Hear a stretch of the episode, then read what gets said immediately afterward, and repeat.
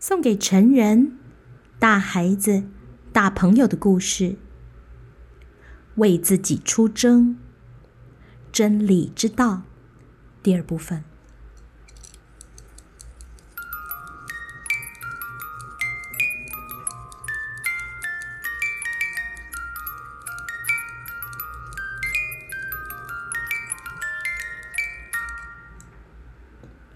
武士吓了一跳，天哪，他消失了！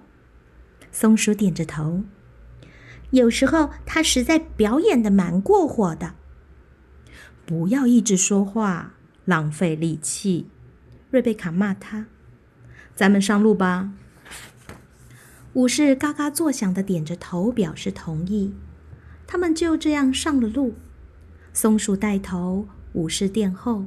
瑞贝卡坐在武士的肩上，瑞贝卡三不五时飞出去观察地形，再回来报告前面的情况。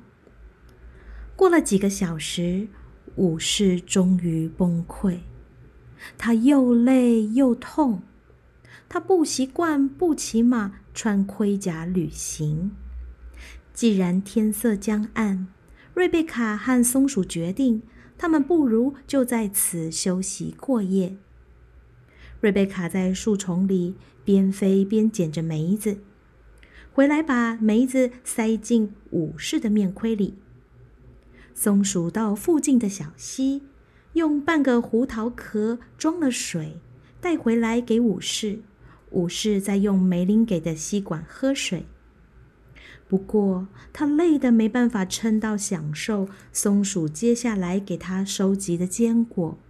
很快的，他就睡着了。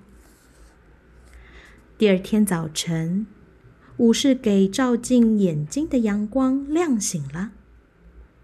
不习惯这么刺眼的阳光，他眨着眼睛。他的面盔从来不能让这么强的阳光照进来。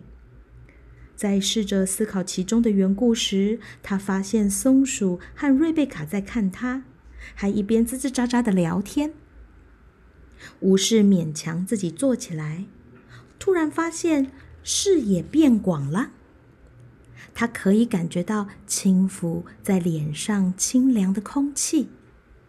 他的面盔有些地方裂开，掉了下来。这是什么回事？他问自己。松鼠回答了他没有说出口的问题。盔甲锈了，掉了下来。这怎么可能？武士问。你看了你儿子空白信之后，哭的眼泪让盔甲生锈啦。瑞贝卡说。武士想了想，他那时候的悲伤太强烈，没有盔甲能保护他。相反的。悲伤的眼泪开始使包围他的铁皮裂开，这就对了！他大叫：“真正有感觉的眼泪可以让我脱离盔甲。”他用好多年没有过的快速度站了起来。松鼠，瑞贝卡，他叫着：“骑驴看唱本，走着瞧，让咱们上真理之道。”瑞贝卡和松鼠太为发生的事情高兴了，没有人跟武士说他这两句话押韵押的真差。他们三个于是继续往山上爬。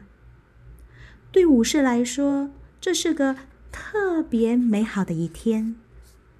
他注意到阳光晒过树枝的小亮点，他仔细的观察了几只知更鸟。发现这些鸟长得不完全一模一样。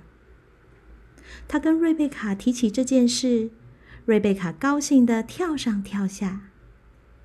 你开始能够看到生命不同的形式，是因为你开始看到自己内心的不同处。他咕咕的说着。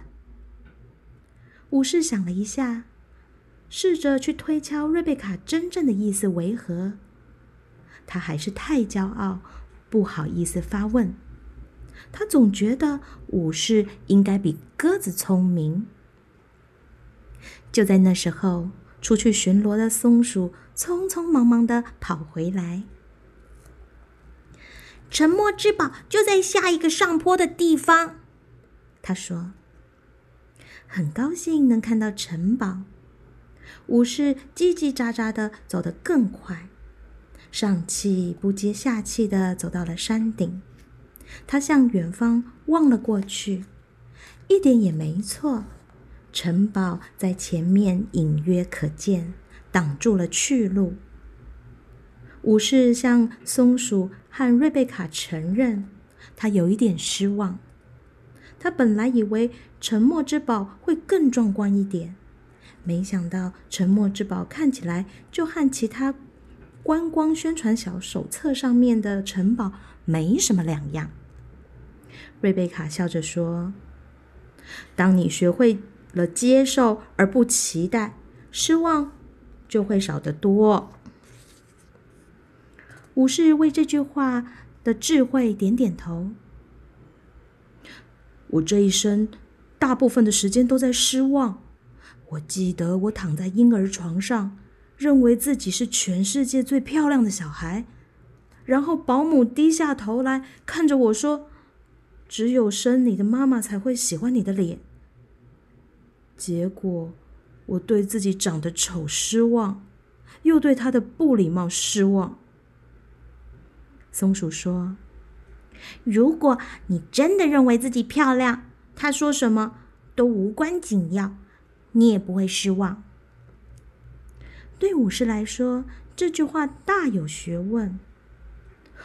我开始觉得动物比人聪明了。你能这样说，就表示你和我们一样聪明。”松鼠回答。“我不认为这和聪明有什么关。”瑞贝卡说：“动物接受，人们期待。你从来不会听见一只兔子说：‘我希望今天太阳会出来，我好去湖里玩。’如果太阳没出来，也不会破坏兔子的一天。光做兔子，兔子就很高兴了。”武士仔细的思考这些话，可是他无法想象有多少人光是做人就会开心的。很快的。他们到达城堡的大门前，武士掏出梅林给他的金钥匙，插进了钥匙孔里。他转动钥匙开门的时候，瑞贝卡说：“我们不跟你进去。”武士刚学会了怎么去爱和信任这两只动物，因此很失望，他们不能陪他进去。他差点把想法说出来。然而，还是忍住。他又在期待了。两只动物知道他有点怕走进一座毫无所知的城堡里。我们只能告诉你门在哪里，松鼠说。可是你需要自己一个人穿过那扇门。瑞贝卡在飞走的时候叫着：“我们在城堡的那头等你。”